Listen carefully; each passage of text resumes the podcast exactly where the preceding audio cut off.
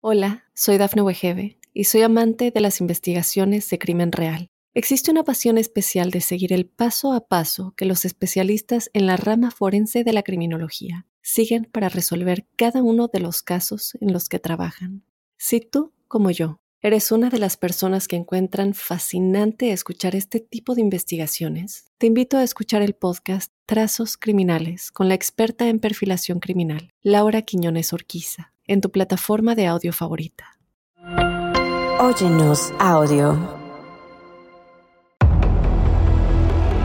Daniel Joe Hill, de 50 años de edad, fue ejecutado por inyección letal el 6 de diciembre en Huntsville, Texas, por el asesinato de un oficial de policía.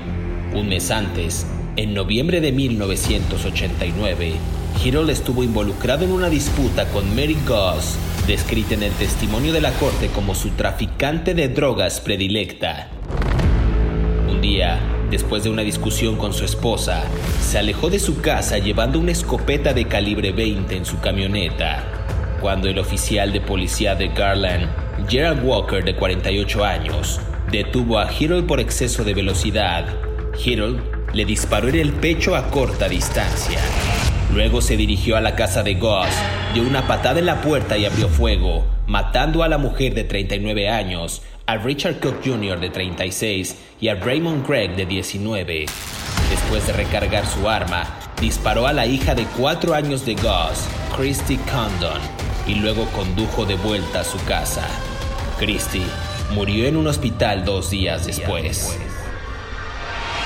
Esta es al menos una parte de la carrera delictiva de Daniel Joe Hill. ¿Estás listo para conocer su historia? No tengas miedo, que ya empezó. Crímenes de terror.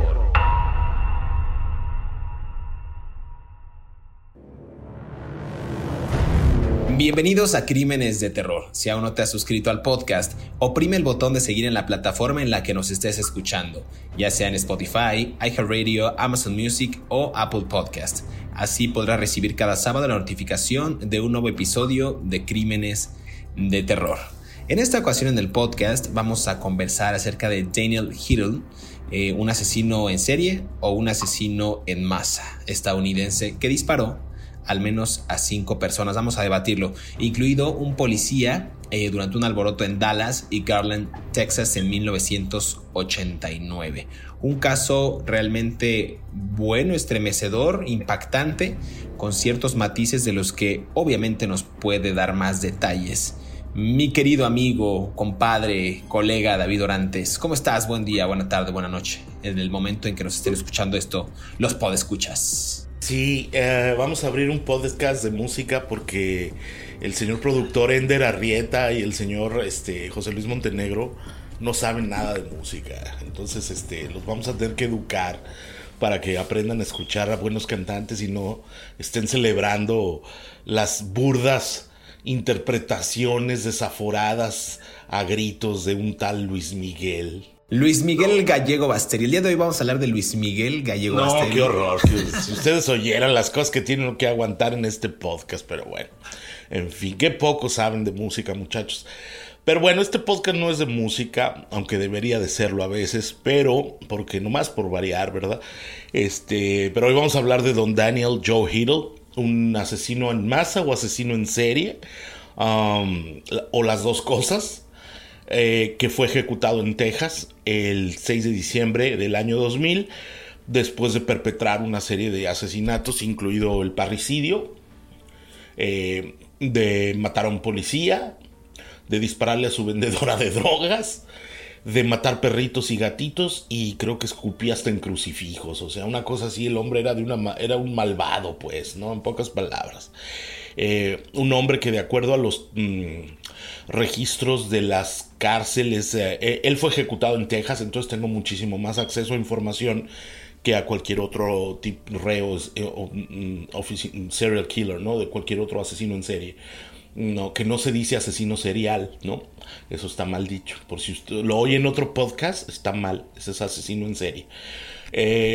Entonces tengo acceso a muchos documentos y uno de los accesos de los documentos a los que tuve acceso es su comportamiento cuando estaba en la cámara de la pena de muerte esperando su sentencia en, la, en una cárcel de Texas. Y era un tipo al que los mismos reos le tenían miedo.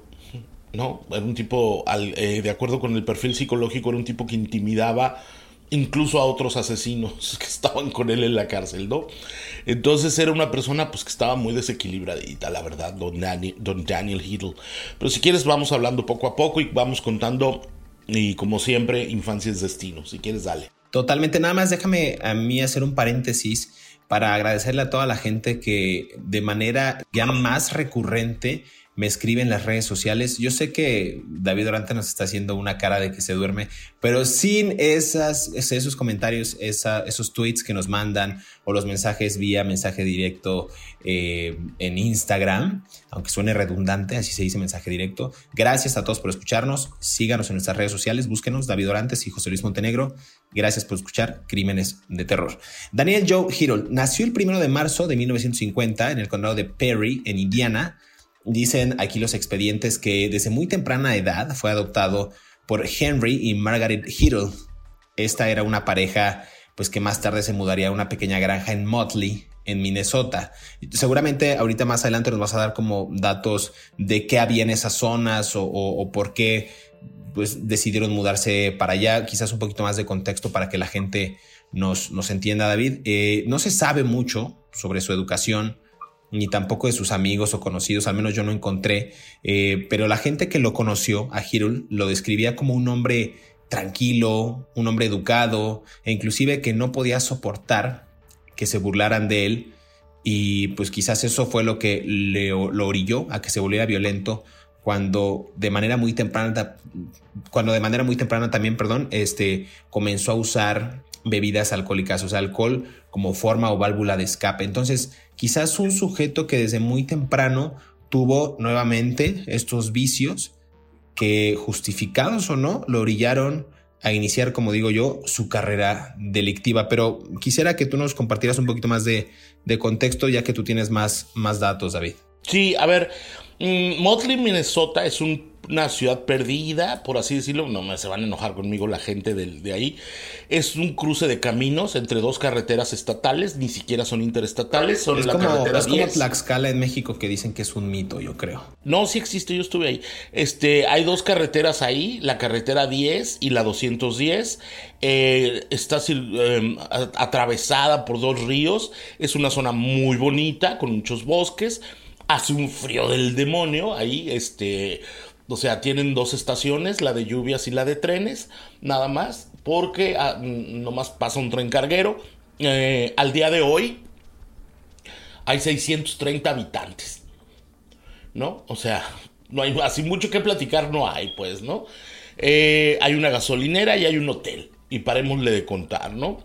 Eh, hay muchas plantas en esa zona de granjas de, gallinas y de pollos que se revenden en todos estos supermercados En la brutal, en, el consumismo exagerado que tienen los Estados Unidos con la comida y que luego tiran. Entonces en esa zona mucha gente vive de eso, ¿no? Hay algunas fábricas, hay uh, aserraderos, ¿no? Hay un lago, hay un río muy bonito, no me acuerdo cómo se llama el río, y hay unas zonas de acampadas, ¿no? En el verano mucha gente anda manejando por ahí porque hay zonas de acampadas.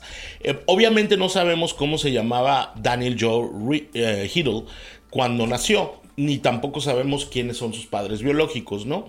Él toma el nombre de sus padres adoptivos, ¿no? Una pareja formada por Henry y Margaret Hiddle, que lo crió con severidad, con rigor religioso cristiano, con mm, mucha Mm, con, atención. La verdad es que era un cuate con atención.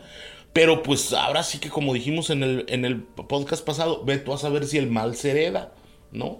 Entonces él desde muy joven empezó a dar muestras como que estaba, como que se le brincaba la cadena de la bicicleta y mataba animales, o sea, torturaba y mataba gatitos, ¿no? Este, sobre todo callejeros, ¿no? Agarraba gatos callejeros y los mataba, ¿no? Eh, lo cual es un problema porque, pues, pobres gatos callejeros, ¿no? Las novias que tuvo en la adolescencia lo describen como un hombre violento cuando se emborrachaba, pero que cuando estaba sobrio era educado y atento, ¿no? Luego empezó a usar drogas duras, no dice exactamente qué, yo quiero pensar que sus alcaloides tal vez, y, y sus amigos de la escuela lo, lo, recuerdan como alguien, como tú bien decías, que no era muy, no toleraba muy bien las bromas, pues, ¿no? Ya sabes que siempre en la, en la, en la secundaria o en la preparatoria, cuando uno está creciendo, pues siempre te, lo que se dice los, en México, los amigos te echan carrilla, ¿no? Eh, ¿qué onda? Esto, lo otro, cualquier tontería, ¿no? O te ponen algún apodo, alguna, alguna burrada así, ¿no? Mm, y y parece ser que eso a él lo, era un disparador para su ira, ¿no? No le gustaba que se metieran con él, entonces no le gustaba que, le hicieran bromas y se volvía muy agresivo y golpeaba a sus compañeros, ¿no? Mm, hay un detalle, él tuvo un arresto ahí en su pueblo porque agarró a patadas y golpes a un perrito de un vecino que ladraba mucho. ¿No? Entonces, este, Ah, y entonces aparentemente algunos de los granjeros de la zona también declararon después que el muchachito Hiddle ah, también había matado a otros animales de granja, granja ¿no? Ovejitas, este, ¿no? Así, eh, cosas así. Pero bueno, eh, eh, y esa fue su infancia hasta que un día pues tomó la decisión de, de, de de matar a, sus padres. Pero bueno, si quieres, dale, ahorita lo, vemos en el segundo bloque, ¿no? Sí, vamos a hacer una pausa aquí en Crímenes de Terror y regresamos para seguir conversando acerca de Daniel Hiddle. No se despegue.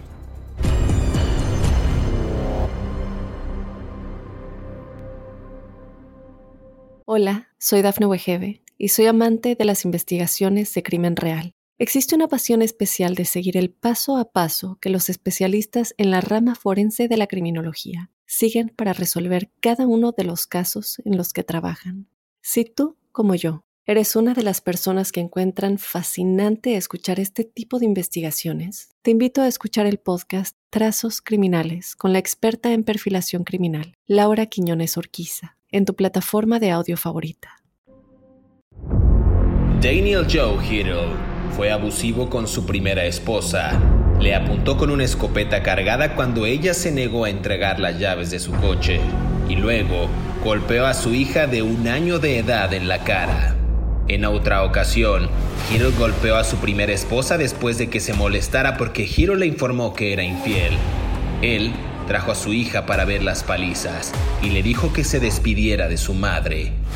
Luego Hiro comenzó a ahogar a su esposa con tanta fuerza que la lastimó y le ocasionó diversas manchas de estrangulamiento en el cuerpo. Hittle también fue física y emocionalmente abusivo con su segunda mujer. El día de una fiesta de bodas para ellos, él la golpeó cuando ella no limpió las piezas de un espejo que él rompió. Hittle también le disparó una vez al neumático y le dio una patada en el estómago cuando estaba embarazada y pasó su fecha de parto. Asimismo, Hiro le habría bofeteado a la hija pequeña de su segunda esposa en la cara cuando ella no paraba de llorar. Sigue escuchando la historia de Daniel Joe Hiddle aquí en Crímenes de Terror.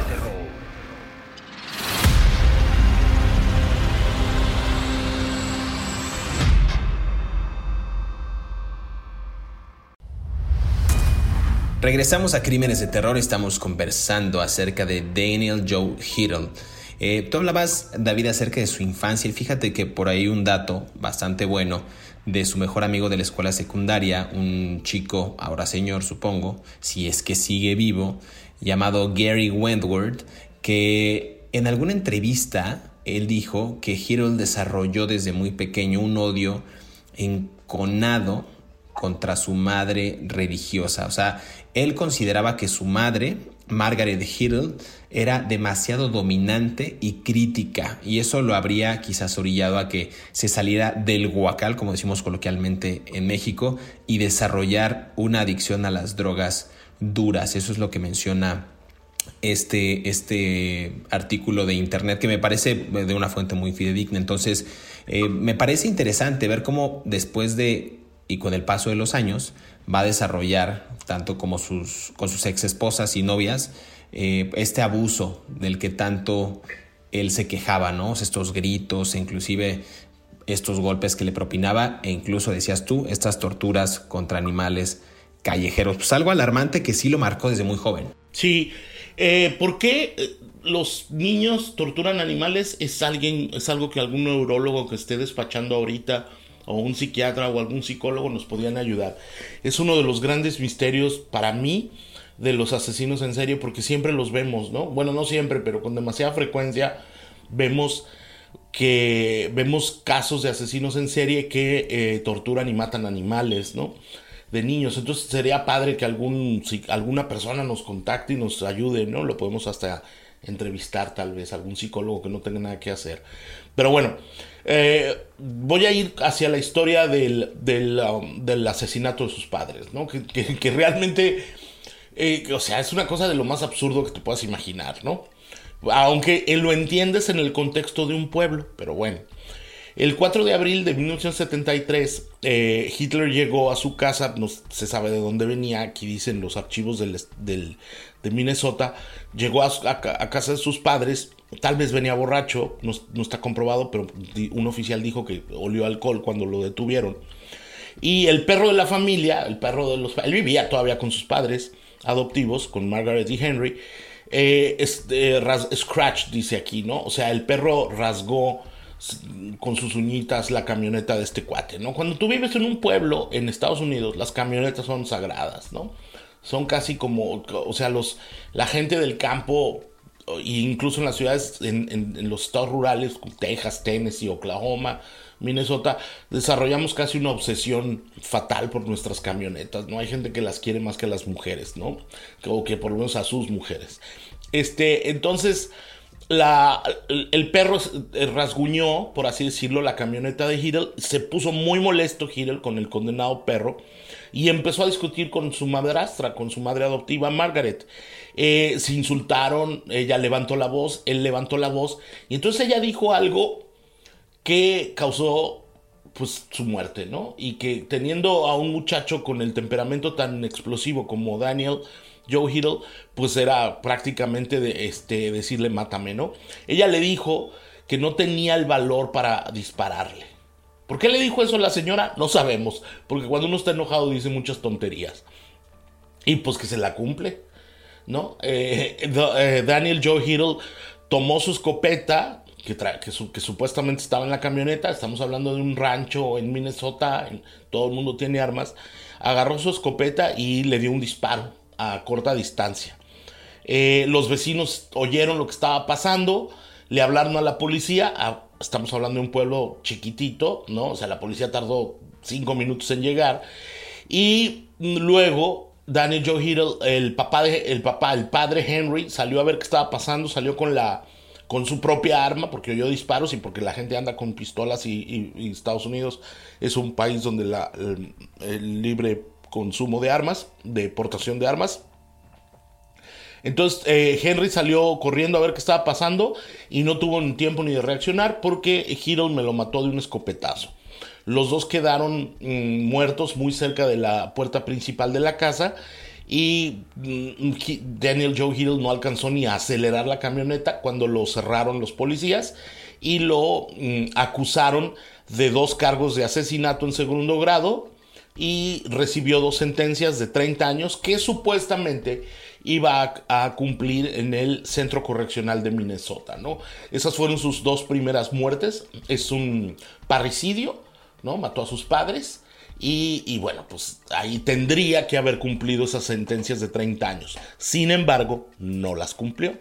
Y ahorita vamos a contar por qué. No las, no las cumplió. Y aquí me parece interesante, eh, haciendo un, un paréntesis, ¿cómo habrá sido el momento en que él se salió de su propia psique o se perturbó o se, no sé, exacerbó muchos de esos sentimientos frustrados que tenía y decide el perro que estaba atado, darle un, pues ahora sí que un llegue, ¿no? Un balazo con la, con la escopeta y luego ultimar a sus padres a modo de reto, yo no, no, no comprendo esa parte. E, insisto, qué bueno que haces el llamado al psicólogo, psiquiatra o, un neurólogo, lo que sea, para que nos, nos dé luces acerca de qué piensan estos sujetos que empiezan a matar animales y terminan matando gente. A mí me parece interesante. Yo cuando leí el caso, decía, bueno, ¿en qué momento un chico que viene de ser irritable por algún tipo de broma en la escuela, que le tiene cierto odio a su, a su madre por ser estricta, que pues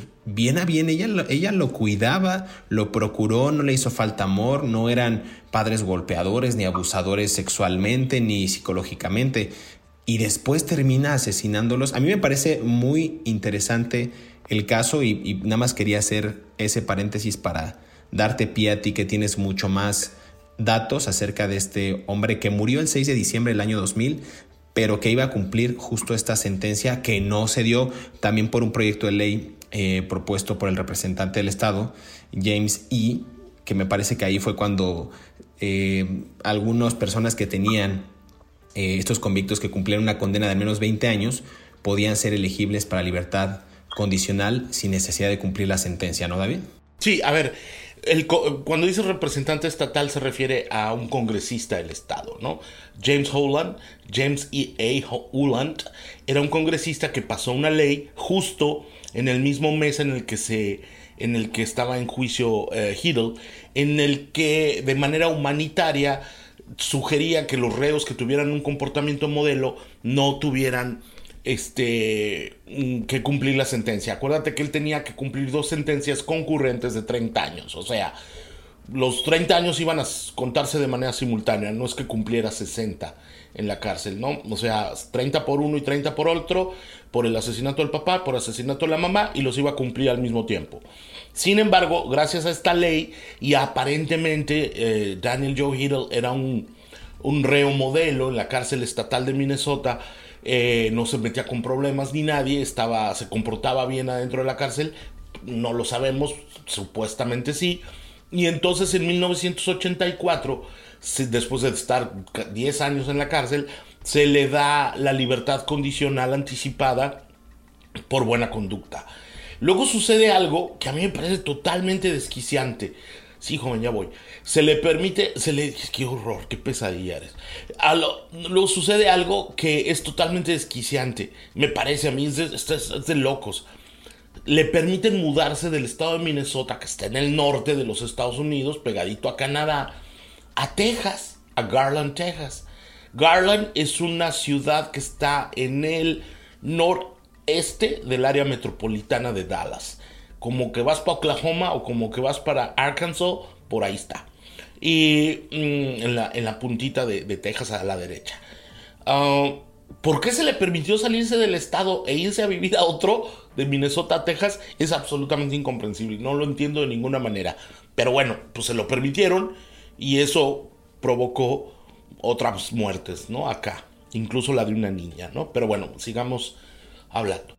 Y además de, no sé si para, para esa época, creo que pues no, estamos en los noventas, ¿no? Casi principios de los 90, pues ha sido Texas quizás uno de los estados más, o sea, que tiene más y mayor uso de las armas de fuego en Estados Unidos, ¿no? Ha sido uno de los estados que ha propiciado justo este, este asunto de seguir conservando eh, el uso de, de, armas para defensa inclusive, o sea, como si fueran dulces que se pueden encontrar en cualquier esquina. Aquí está interesante el caso porque Hill, a pesar de que había cambiado de estado y, uno pues pensaría que cambiaría de vida también, algo sano, algo bueno, siguió usando drogas de manera habitual y estas eran suministradas por su traficante de drogas, Mary Ghost, de 39 años, que también tiene una historia bastante interesante en este episodio de Crímenes de Terror. Pero te voy a interrumpir porque vamos a hacer una pausa. Me lo vas a decir en el siguiente bloque, David Orantes.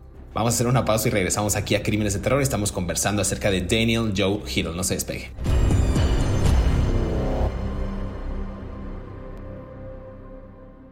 Hola, soy Dafne Wegebe y soy amante de las investigaciones de crimen real. Existe una pasión especial de seguir el paso a paso que los especialistas en la rama forense de la criminología siguen para resolver cada uno de los casos en los que trabajan. Si tú, como yo, ¿Eres una de las personas que encuentran fascinante escuchar este tipo de investigaciones? Te invito a escuchar el podcast Trazos Criminales con la experta en perfilación criminal, Laura Quiñones Orquiza, en tu plataforma de audio favorita. Durante su tiempo en prisión en Minnesota, Daniel Joe Hiddle fue acusado de serias violaciones disciplinarias, incluyendo posesión de un cuchillo, dos casos de posesión de contrabando y parafernalia, desobedecer a una orden directa de un oficial, posesión de marihuana e interferir con un oficial correccional, conducta desordenada y peleas con otro recluso. De acuerdo con el Centro de Información sobre la Pena de Muerte, con sede en Washington, D.C., aseguró que la muerte de Giro le elevaría el total de Texas a igualar el más alto de un estado de 1862, cuando 39 nativos americanos fueron ahorcados en un solo día en Minnesota. Esas ejecuciones, sin embargo, fueron llevadas a cabo por los militares y no por el Estado, tal cual indican los registros. Sigue escuchando la historia de Daniel Joe Hiddle aquí en Crímenes de Terror.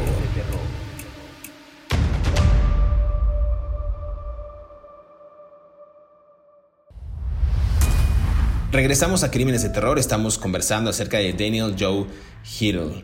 Antes de irnos a, este último, esta última pausa en este último bloque, eh, anticipaba David que Hiddle, en lugar de tener una buena vida en Texas, eh, pues más bien se enfocó a seguir consumiendo drogas. Y aquí hay un personaje que entra a esta trama que es de bastante interés para, va a ser de bastante interés para los podescuchas, para la audiencia. Mary Goes, de 39 años de edad, su traficante de drogas predilecta. Sí, pues me imagino que así como tiene uno su restaurante favorito, pues también los que usan drogas tienen su proveedora de drogas, su dealer favorito. Cuénteselo a su dealer de confianza.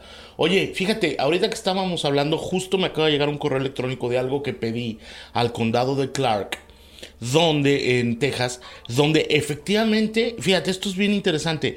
Efectivamente, Hiddle no tuvo un buen paso dentro de la cárcel. ¿Te acuerdas que te decía que había estado en Minnesota y que lo habían liberado por ser un reo modelo? Para nada que era un reo modelo.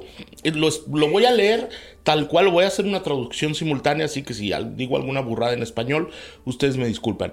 Dice, uh, Dear David, no sé qué, no sé qué, espero que esta carta te reciba bien, soy el fiscal, no sé qué, no sé qué. Dice, durante su sentencia en Minnesota, eh, las autoridades probaron una serie de eh, violaciones en su internamiento en la cárcel. No, está bien dicho internamiento, pero durante su estancia en la cárcel, como posesión de una navaja, posesión de contrabando, posesión de drogas, desobedecer una orden para una revisión de su celda, posesión de marihuana, posesión eh, mm, posesión de contrabando y drogas, posesión de parafernalia y drogas, eh, mm, intimidar a otros reos, destrucción de propiedad de otros reos y desobedecer órdenes, eh, a intoxicación por alcohol y, peleas con otros reos. Y ya, bueno, me dicen otras cosas sobre este caso. Pero, o sea, obviamente es un misterio por qué lo liberaron si, eh, de la cárcel de Minnesota si claramente está aquí comprobado y esto es una palabra de un fiscal de, Texas que ellos ya tenían información de que en Minnesota no había sido un fiscal, un reo modelo. Entonces es un misterio por qué lo liberaron. Pero bueno, volvamos al asesinato de la, de la, de la dealer de confianza del señor, Daniel Joe Sí, y aquí, eh, eh, ahorita que dices eso de que no era un rol de confianza y por qué lo sacaron, yo no sé si en ese momento las leyes estadounidenses quisieron probar de alguna manera también con algunos casos que tenían ciertas similitudes, o sea, el tema de la condena, eh, ciertos años en prisión, no sé, quizás, o por la temporalidad en que fue ejecutado el juicio, querían, no sé, quizás equiparar algunas de las eh, leyes o lo, que podrían ser los nuevos ordenamientos en ese caso en específico. No lo sabemos, pues, ¿no? Pero... ¿Quién sabe? Puede ser, no sé. Hirul, eh, decíamos de la dealer de confianza, Mary, Mary Goes de 39 años. Eh, y Goes a veces decían que se metían en problemas por deudas. ¿No? Ella lo hizo arrestar por cortarle los neumáticos, por pocharle las llantas. Eh, en fin, tenían como una discusión y parecía esto un amor apache. Hasta que el 15 de noviembre de 1989 y esto fue después de que él fue expulsado de una fiesta y tuvo una discusión con su esposa eh, que comenzó a conducir justo hacia la casa de Ghost de esta dealer de confianza, quizás para tener alguna sustancia o para saciar algún, lo que sea, ¿no? Un morbo, un enojo, lo que sea. Y en el camino dicen que fue detenido por el oficial de policía Gerald Ray Walker, que lo detuvo justo por pues, pasar el límite de velocidad permitido, ¿no? Entonces, temeroso de que este hombre, el oficial, se diera cuenta de que su arma estaba cargada en la parte de atrás, Hill la sacó y le disparó al oficial en el pecho antes de que se alejara de la zona y dejando pues que este hombre pues falleciera a causa de sus heridas ahí en la, en la vialidad, David Orantes. Sí, a ver, hay, hay, más contexto, ¿ok? Era el 15 de noviembre de 1989, había una fiesta en, mm, en, en, donde estaba mm, eh, Daniel Joe Hiddle, y en esa fiesta estaba su esposa de él, o la mujer con la que estaba saliendo, y también estaba la hermana de la dealer de confianza, de la proveedora de drogas. ¿Ok? Esto, esto mm, lo voy a leer tal cual porque ha sido muy oportuno que me llegara este correo. Eh, estaba, se llamaba Tammy, Tammy mm, Goss. Y estaba también otras personas relacionadas como, como a esta familia de, vendedores de drogas, ¿no? El novio de Tammy, o el otro hijo y otro tipo, ¿no? Eh, este cuate, Daniel Joe Hiddle, se puso muy incordiante, empezó a molestar, muy incordio, empezó a molestar a todo Dios ahí en la fiesta y empezó a insultarlos, ¿no? Eh, a las 11 de la noche le piden que se vaya de la fiesta porque está muy borracho. Y entonces una persona que estaba en la fiesta, aquí está el testimonio, lo escucha decir, I'm going to kill that bitch, voy a matar a esa perra. No se sabe por qué en medio de su ira se, enojó con alguien, ¿no? Se estaba peleando con su esposa, pero él de repente dijo, voy a matar a esa perra. Eran las 11 de la noche, ¿no? Y entonces sube a su camioneta, le dice, no, cálmate, no puedes manejar, no sé qué.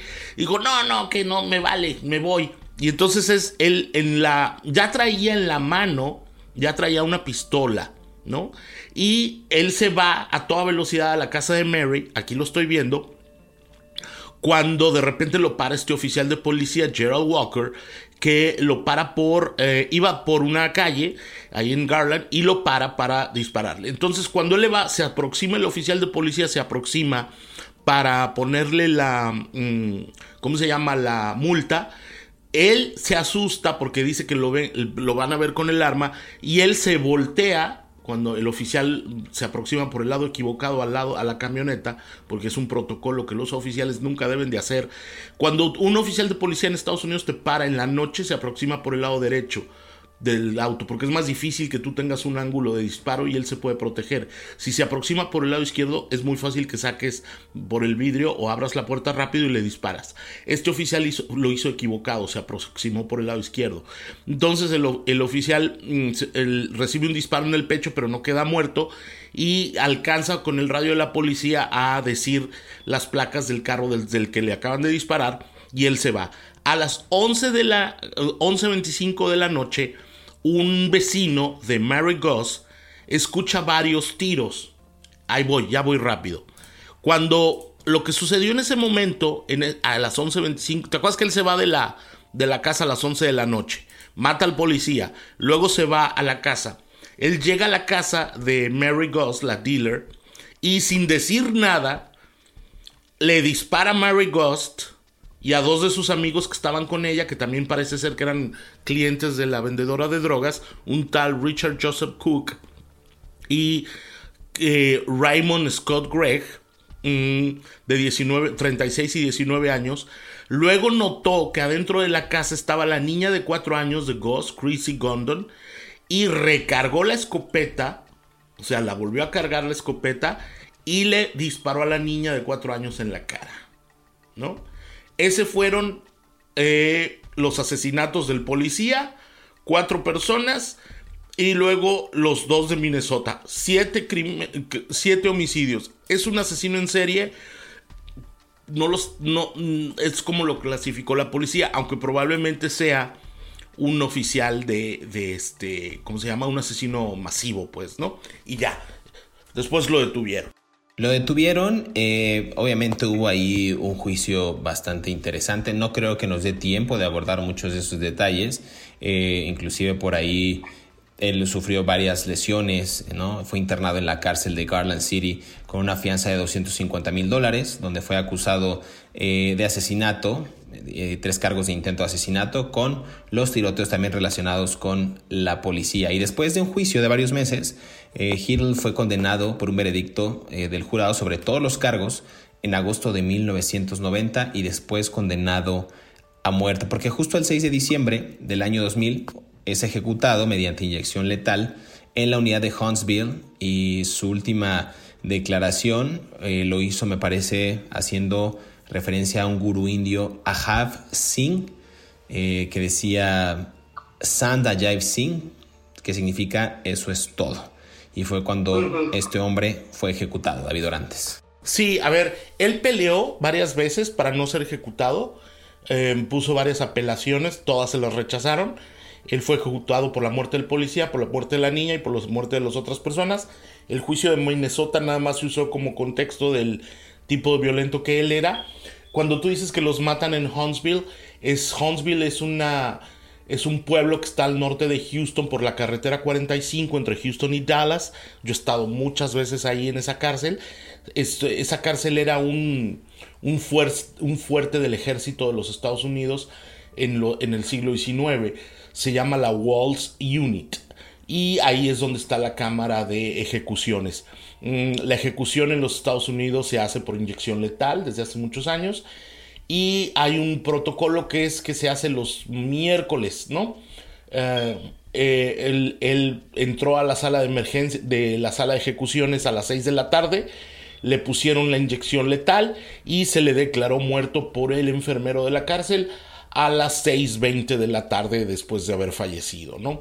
Y bueno, básicamente esa es la historia de Joe eh, Daniel Joe Hiddle, quien no pudo controlar su ira desde niño, no recibió la atención necesaria tal vez desde niño y pues nuevamente tenemos un asesino en serie. Pues es hora de despedirnos. David, muchas gracias. También queremos agradecer a todos aquellos que cada sábado sintonizan un nuevo episodio de Crímenes de Terror. Recuerden que estamos leyendo sus comentarios a través de las redes sociales de Mundo Now y también a través de nuestras cuentas personales. Búsquenos por favor en Facebook, en Instagram y en Twitter como David Orantes y José Luis Montenegro. No olviden activar el botón de seguir en las plataformas que nos estén escuchando para que justo les llegue la notificación del próximo episodio y sean los primeros en disfrutar de estas aterradoras historias. Hasta pronto, nos escuchamos en el próximo episodio de Crímenes de Terror.